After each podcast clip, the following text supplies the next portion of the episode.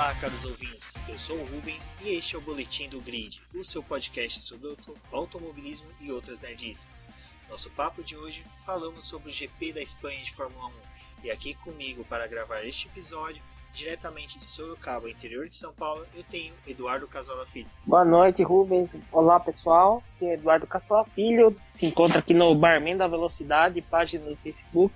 Hoje vamos falar do GP da Espanha de Fórmula 1, tão aguardado GP da Espanha, aquele GP que quando começa o ano todo mundo já fala que as equipes vão apresentar suas evoluções aqui, que a fase asiática não é tão importante, porque as equipes trazem upgrades para o GP da Espanha que fazem diferenças. Mas, Casola, eu acho que isso ultimamente tem se tornado não tão importante, porque quando uma equipe evolui, todas elas, correto? É, cada equipe vai ter o seu pacote, faz o seu desenvolvimento, né? Algumas trazem é, algumas inovações aí que parecem bem diferentes, né? Por exemplo, a McLaren que trouxe um bico ali bem estiloso, aí, uma coisa bem diferente, né? Mas assim, de vez em quando pode haver algumas mudanças. A gente sentiu, pelo menos dessa corrida de Barcelona, houve sim uma alteração lá na frente para os primeiros colocados. É, além da evolução que teve da Mercedes, né? Porque a Mercedes ela dominou o fim de semana inteiro. Nós tivemos tudo bem que teve aquela questão do pneu da Pirelli, né? Que veio 4 de espessura mais fina, foi um pedido da Mercedes por causa das bolhas, mas eu acredito que não tenha sido só isso, né, Casola, que tenha feito com que a Mercedes se destacasse tanto este final de semana. Ah, de fato, né, a Mercedes trabalhou duro, né, também nesses dias, né? Afinal, foi um começo do campeonato que eu acho que ninguém aí da, da montadora alemã esperava, né, ter tanta dificuldade nessas primeiras corridas. A Ferrari andando mais rápido em classificações, mas uh, em Barcelona a coisa meio que voltou mais ou menos ao status quo esperado, né? A Mercedes é, novamente dominando todos os treinos e a corrida foi um passeio aí de fim de semana, um domínio aí da equipe prateada. É, sobre Mercedes realmente eu acho que o único ganho de evolução que ela pode ter tido aparente foi esse do pneu da Pirelli, porque o upgrade mesmo não teve tão aparente, porque aquela coisa também, muitas vezes um upgrade do carro, a olho que não está todo dia ali no paddock, não consegue chegar, mas a Ferrari veio com aquele retrovisor ali que o pessoal até brinca, falando que era suporte para latinha pro Kimi, mas esse próprio apêndice, né, Casola, já foi cortado para a próxima corrida. É, porque era mais para servir né, de suporte, né, para os espelhos, né. Sebastian Vettel chegou a comentar que até tinha ficado melhor a visibilidade ali para ele, né, mas já já tratou de podar, né? E a próxima corrida já vai voltar à configuração antiga, né? E o halo a gente depois acho que vai falar daqui a pouco, né? Da, dessa questão aí de segurança do halo, né? Mas vai que a estética aí é, ficou mais estranha do que costumava ser, né? Mas a questão é que a Ferrari está tentando alguma coisa também ali diferente, também na parte aerodinâmica e tudo mais. E por enquanto é, não funcionou, pelo menos na corrida de Barcelona, né? Vai ter que ver Mônaco, que é uma pista mais travada, né? Tudo que geralmente a Mercedes ela tem um pouco mais de dificuldade aí tem que ver se a Ferrari vai conseguir se adaptar bem e também o quanto que a Red Bull vai evoluir nisso, né? É, você disse bem, porque a Red Bull tendo uma evolução assim, o carro da Red Bull nesse GP rendeu bastante, foi um carro assim que nitidamente estava bem, a Red Bull nas últimas corridas tem demonstrado que o desgaste de pneu deles é controlável. Eu acho que ali o Verstappen só não conseguiu chegar até o Bottas, acho que um pouco por causa daquele pequeno interveio que ele teve, mas é de fato teve essa evolução, né? E também assim, também a gente tem que botar um pouco em perspectiva, porque ano passado a McLaren ainda tinha o motor Honda e que a McLaren penava um bocado ainda, né? Então, assim, claro que o motor Renault deu um, um ganho ali a mais, embora a gente sabe que o motor é inferior aos das concorrentes, né? Então, a McLaren ainda continua um pouco ainda atrás, mas assim, já é uma situação menos pior do que estava nos outros anos, né? Do que do período em que esteve com a Honda. Exato. Já fugindo dessa parte de evolução de crescimento, acho que a gente poderia falar só, dar uma passadinha rapidinho no quali, né? que no qual a gente já de início não teve a participação do Brandon Hartley, que no terceiro treino livre destruiu a sua STR e o pessoal no paddock está falando firmemente aí de uma possível saída dele para o retorno do Verline. Por esse acidente, você acha que tem essa possibilidade de ter agravado a situação e a permanência do Hartley na equipe? Ou a equipe simplesmente pode entender que foi um acidente de corrida e a permanência dele não está tão afetada assim? Olha, em se tratando da Red Bull ali, da estrutura Red Bull, Toro Rosso, é, dá para esperar qualquer coisa, né? Que o pessoal da Red Bull é, não tem muito paciência com os pilotos, né? Ano passado mesmo, nos últimos anos, o Kvyat sofreu bastante nas mãos aí da, Toro, da direção, né, dos energéticos. E o Hartley é o que está na mira, né? O começo do campeonato do Hartley tem sido bem complicado, né? Ele tem tido muitos problemas, né? E e cometido alguns erros, né? E teve alguns incidentes aí é, no Azerbaijão teve o, o, ele teve um furo de pneu e ficou numa zona perigosa e quase que provocou acidente do com Gasly. Aí depois teve esse outro acidente, né? É, então, assim, o pessoal da, da Toro Rosso, né, e de todo o esquema da Red Bull, é, a gente sabe que não é muito tolerante a muitos erros assim e podem trocar. Como no caso não tem ninguém assim pronto assim na fila, né? Então eles podem buscar outro nome, né? O Verlaine por tá, até o ano passado correndo ali na, é, na Fórmula 1 ali, pode ser um nome, né? Embora daí teria que ver como eles vão negociar, né, o contrato com a Mercedes, né, já que ele é um piloto do guarda-chuva ali do Toto Wolff, mas seria uma adição interessante a Toro Rosso se o Verlaine for para lá, né? Até porque o Hartley, é, por enquanto ainda não disse muito a que veio na, né, nessa temporada aí ter tá sofrendo um pouco, né? E quanto a paciência aí dos energéticos aí for durar, a gente não sabe quanto tempo vai durar mesmo e se vai durar pelo menos até Mônaco. É, a minha resistência a esse boato foi exatamente isso que você pautou. A questão do Toto Wolff liberaria ou não o Verline, né? Porque a gente tem a questão do Bottas que estaria rendendo, né? O pessoal fala que não estaria rendendo tanto que ele deveria por ter o mesmo carro e tudo mais. E o piloto que ele já está trabalhando, né, imagens, todas essas questões todas. Para mim é realmente é essa questão do Verline não ser da academia da Mercedes, né, a Mercedes terem possivelmente até outros pilotos que poderiam, não a Mercedes, desculpa, a Red Bull, outros pilotos, mas só que, como você disse, de imediato foi com a saída do Kvyat veio o Hartley e a saída até do Palmer fez toda aquela movimentação ano passado, não tem né, um nome ainda forte da Red Bull. Mas tirando isso, como a gente falou, é apenas boato, a Sky TV lá, né? Que falou sobre isso, então a gente não tem o que afirmar sobre isso. O que mais teve no, no Qualify, além do Bernard não participar, foi McLaren pela primeira vez no Q3, algo bem surpreendente. Então, que é engraçado que pontuou na maioria das corridas, mas primeira vez no Q3. Talvez essa evolução do bico tenha dado certo, né?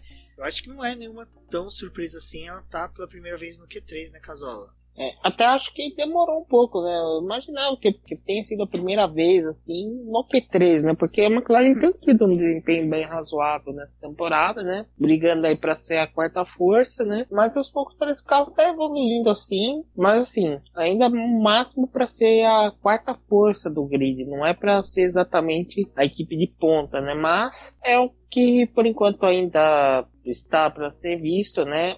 O Fernando Alonso, né, ter, também no caso contribui muito aí, é o é mérito dele, né, também por estar sempre andando ali, né, e ninguém discute também é, o talento aí do Alonso, né, e é, muito também do, desse desempenho é, faz parte também do, do, do piloto espanhol aí que tá levando aqui meio que no braço, né, também, esse carro chegando constantemente aos pontos. É, já que o Van Dorn constantemente tem ficado no Q2 quando consegue avançar. E falando de Q2, quem ficou no Q1, se não me engano foram os dois né, que ficaram no Q1, foi o Stroll e o Huckenberg. O Huckenberg com uma quebra do motor, até aí que solicitou que ele parasse né, o carro até antes, me engano que ele nem chegou até o box. E o Stroll que literalmente deu uma estrolada e acabou com uma das câmeras de transmissão. Foi assim um acidente bem engraçado, porque ele acabou quebrando uma lente de câmera. Contudo, é, o Stroll destruiu o carro, mas conseguiu ter um bom desempenho na corrida. Lógico a gente vai falar do desempenho, mas, mas aquele acidente do Stroll foi um acidente de quem assim, na minha avaliação, Casal, foi de quem buscava o limite da pista, o limite do carro, o limite, o limite tudo, para tentar se ir pro Q2, mas infelizmente ele contou ali um pouquinho de grama e acabou rodando. Assim, sobre o acidente dele, eu acho que não tem muito o que falar, porque foi uma infelicidade dele. Ele vinha bem, era uma volta assim que na dele era uma volta constante, mas infelizmente ele é cura ali da curva do. Tem essas coisas, né? Primeiro um rápido comentário né, sobre o Huckenberg, né, que ele foi mencionado primeiro. Realmente foi um fim de semana é, pro Huckenberg esquecer, né? Deu tudo errado para ele, né? O problema de câmbio, né? Uma sequência aí não muito agradável aí pro alemão, embora ele tenha é, bem fazendo um trabalho até muito decente ali, especialmente no duelo interno com Sainz. Agora, sobre a Williams, né? Primeiro, também acho que de, de ressaltar, né, que durante os treinos livres, né, a primeira sessão, o Robert Kubica finalmente teve a chance aí de pilotar a Williams durante uma sessão ali oficial, né, e no fim acabou que o Kubica meteu é, mais um segundo no Stroll ali do, nesse treino, né, e isso com as Williams nas duas últimas posições do grid, a classificação aí foi complicada, né, os dois carros rodando no Q1, né, e o Stroll batendo. Aliás, além de, desse problema aí da câmera, ele ainda quase foi atropelado por um trator também na, quando tava saindo do carro, né? Então, quando ele tava indo para passar lá pelo muro, aí o trator tava indo lá e quase pegou o Stroll ainda. Foi, foi quase o desastre completo, né? Então, pegou, a câmera flagrou os mecânicos lá da Williams rindo, né? Naquele momento ali. E a gente, olha, como é que os mecânicos ainda têm coragem de rir aí na, nessa situação aí tão complicada de tá Williams, né? Ali, é, tudo que tá rolando. Foi um momento maldoso da FOM, né? Porque além da questão deles filmar os mecânicos clientes, eles aproveitaram e filmaram massa no box, né? Tipo, dando a entender que, olha, é, vocês têm no box um piloto que é excelente, renomado, tal, tal, tal, tal, tal, aposentado, e lá você tem piloto pagante que está destruindo o carro. Então, como você falou, é engraçado, mas só que sempre lição que esses mecânicos ficaram tipo assim, olha, esse carro na hora de voltar aqui a gente tem menos de 24 horas para deixar ele. É verdade, né? E claro, e fora a pressão tudo, né? Porque a Williams é, até agora essa temporada tem sido um verdadeiro martírio e de quebra ainda porque tem ainda essa pressão aí do, da questão Kubica ainda, né? Que vai continuar existindo, acho que vai ao longo da temporada, né? É, independente aí da questão aí de quem deu notícia, o que for ali, mas é, a questão é que é, o Kubica ainda vai continuar sendo um fantasma aí que vai assombrar o Stroll e o Sirotkin, né? Durante essa temporada. É, e, e, assim, enquanto a Williams não conseguir encontrar uma solução aí pro carro, que é o grande problema da Williams, isso dupla de pilotos vai continuar sofrendo uma barbaridade, né, ao longo do ano. Exato, porque a Williams, ela tá com esse fantasma, né? Você vê que toda a transmissão tá no box, então acontece uma Williams, um acidente, uma rodada que seja, a filma é no box, então tem toda essa situação, ainda teve, tudo bem, o que ele fez, como você falou, pouco mais de um segundo sobre os demais, então o pessoal tá dando a própria Williams está dando pano para manga para essa discussão. Você não sabe se é uma pressão que a própria Williams quer fazer sobre os pilotos ou se a Williams está realmente desesperada e está aqui precisando que o piloto, um piloto experiente desenvolva o carro.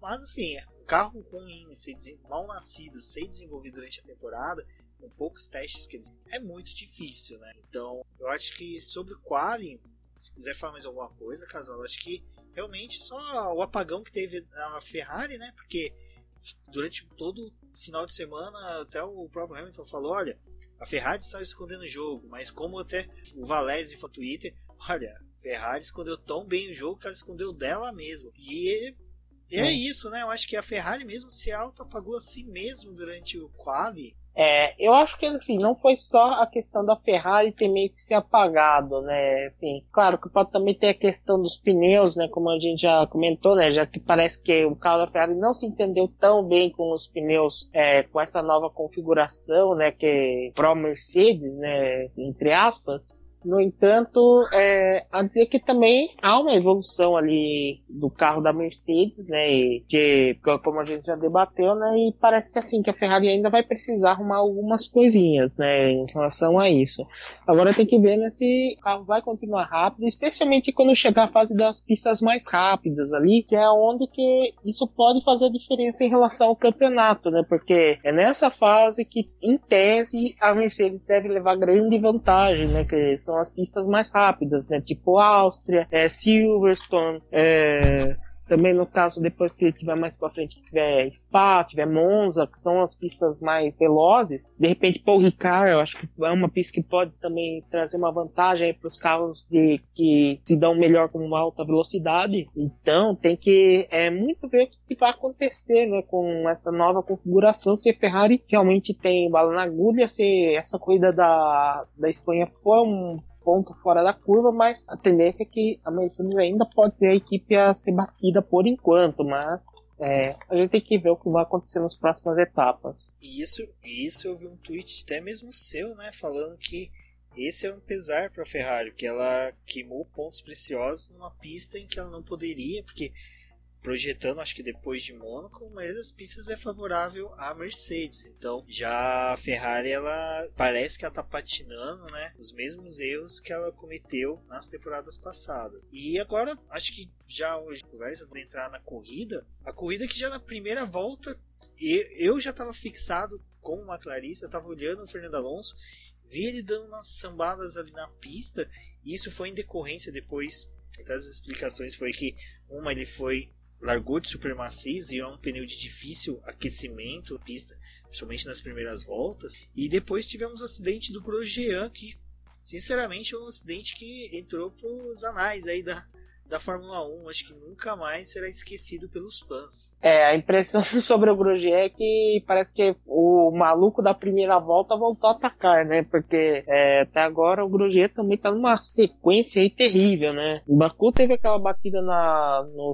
durante o safety, car, né? Que já foi uma coisa meio é, bizarra. Aí vem essa batida bem estranha aí na, na, na largada, né? É na, na primeira volta, né? E que leva também o Huckenberg e o Gasly ali. No caso, ele tentou, no caso, fazer algum, o giro, né, para tentar voltar para a pista, né, mas o problema é que eu voltou bem no meio do, do, do bolo ali e acabou levando alguns pilotos aí. E o Grosjean junto com o Sirotti, que ainda são os únicos pilotos que não pontuaram, né, na temporada, né, e o Grosjean corre num carro que é bom, carro da Haas, um carro que tem, tem potencial ali para brigar para ser quarta força, só que a Haas tá sentindo falta, né, dos pontos do Grosjean, porque ela fica para trás nessa disputa com a Renault e com a McLaren, né, e o Grosjean tá totalmente um ano totalmente fora do, da casinha, né? E, e assim, é, parece voltando a 2012, né? Quando ele se envolvia em um monte de acidente, né? E, inclusive esse acidente que você falou que entrou pros anais já vai juntar com aquele outro lá da da Bélgica em 2012, que ele quase decapitou o Fernando Alonso e levou uma, uma meia dúzia ali junto na largada. Então é, é um festival aí de acidentes que realmente vai se acumulando e assim, só vai piorando a imagem do Grosjean, né? Né, nesse momento do, do campeonato e até pensando de repente no futuro para ver se ele em renovação de contrato, se ele consegue uma vaga melhor, mas assim, vai só queimando o filme dele, né? Com o Magnussen entregando,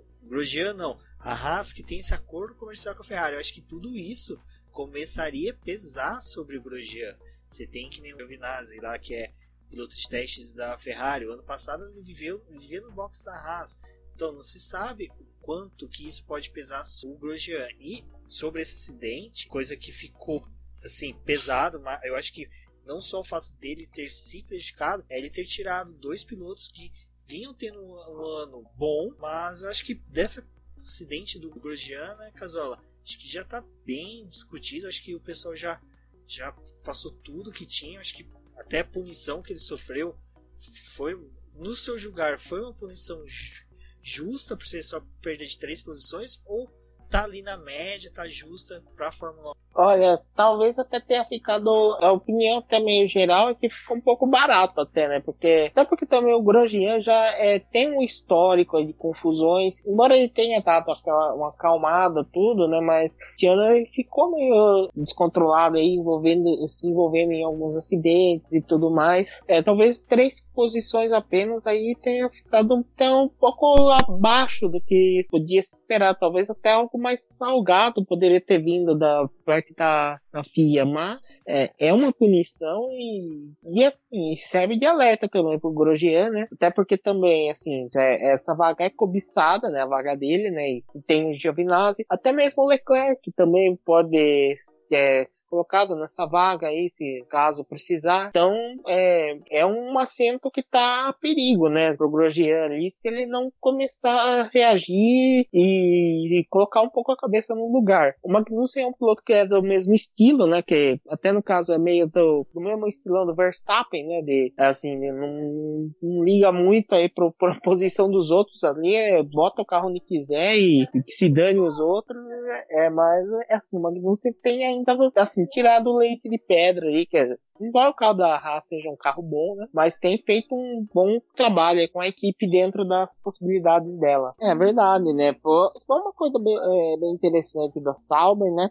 É, equipe penou um pouco na reta final ali, sofreu um pouco com os desgastes do, com o desgaste dos pneus, né? Mas ainda o Leclerc conseguiu salvar um pontinho ali no, é, no fim das contas. É um ponto que também é importante para Sauber para pelo menos permanecer com uma margem ali à frente da Williams. É, se garantir, vamos à frente da Williams, que vale algum dinheiro a mais aí também da FON, né, no fim da temporada. E assim, a equipe tá evoluindo, tá crescendo, né?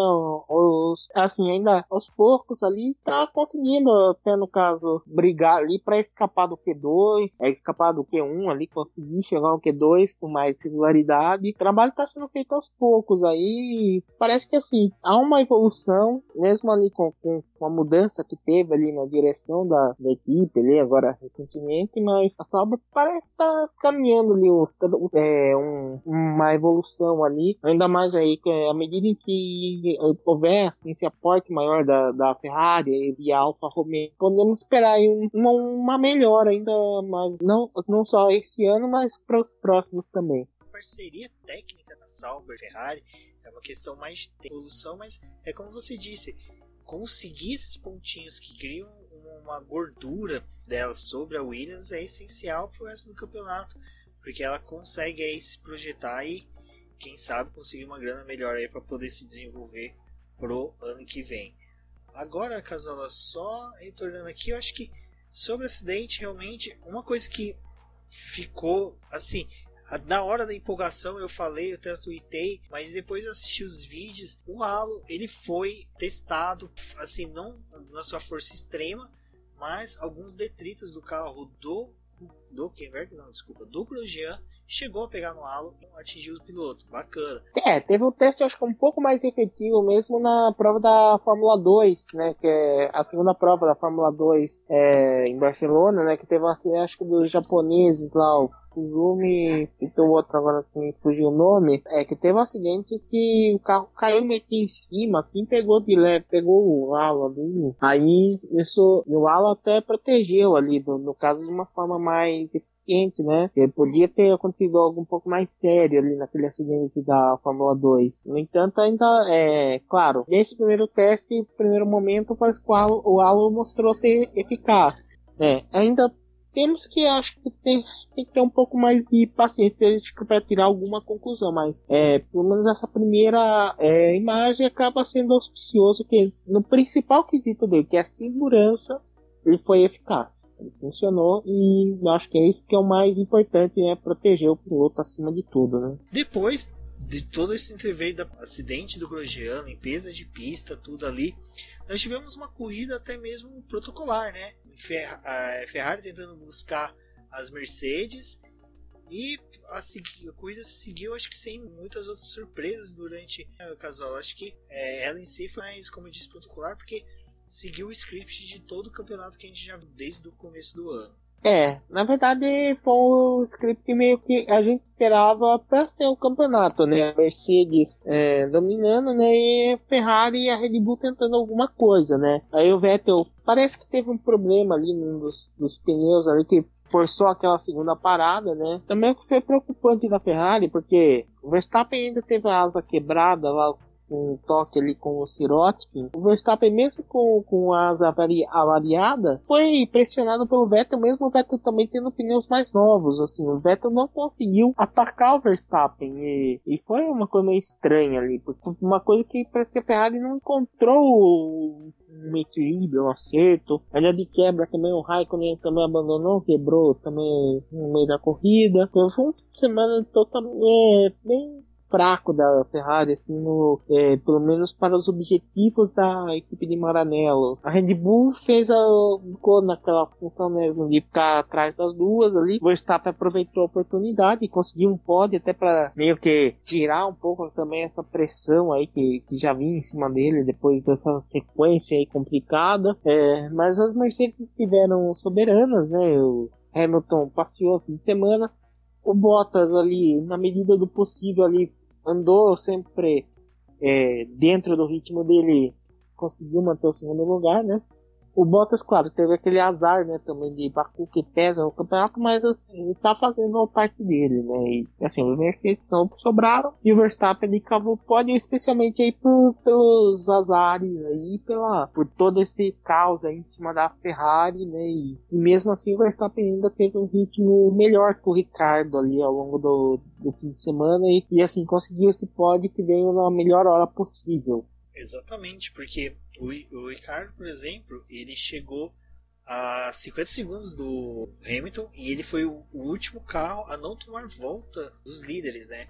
Por exemplo, o Kevin Magnussen, que foi sexto, tomou volta, né? E de, do Pérez para baixo, que é o nono, todos tomaram mais de duas voltas. Teve toda essa questão aí de que as três primeiras equipes elas foram totalmente soberanas nessa. Você vê que mesmo tendo uma evolução, elas ainda não conseguiram se aproximar tanto do ritmo sobre o, o Daniel Ricciardo e também o Verstappen.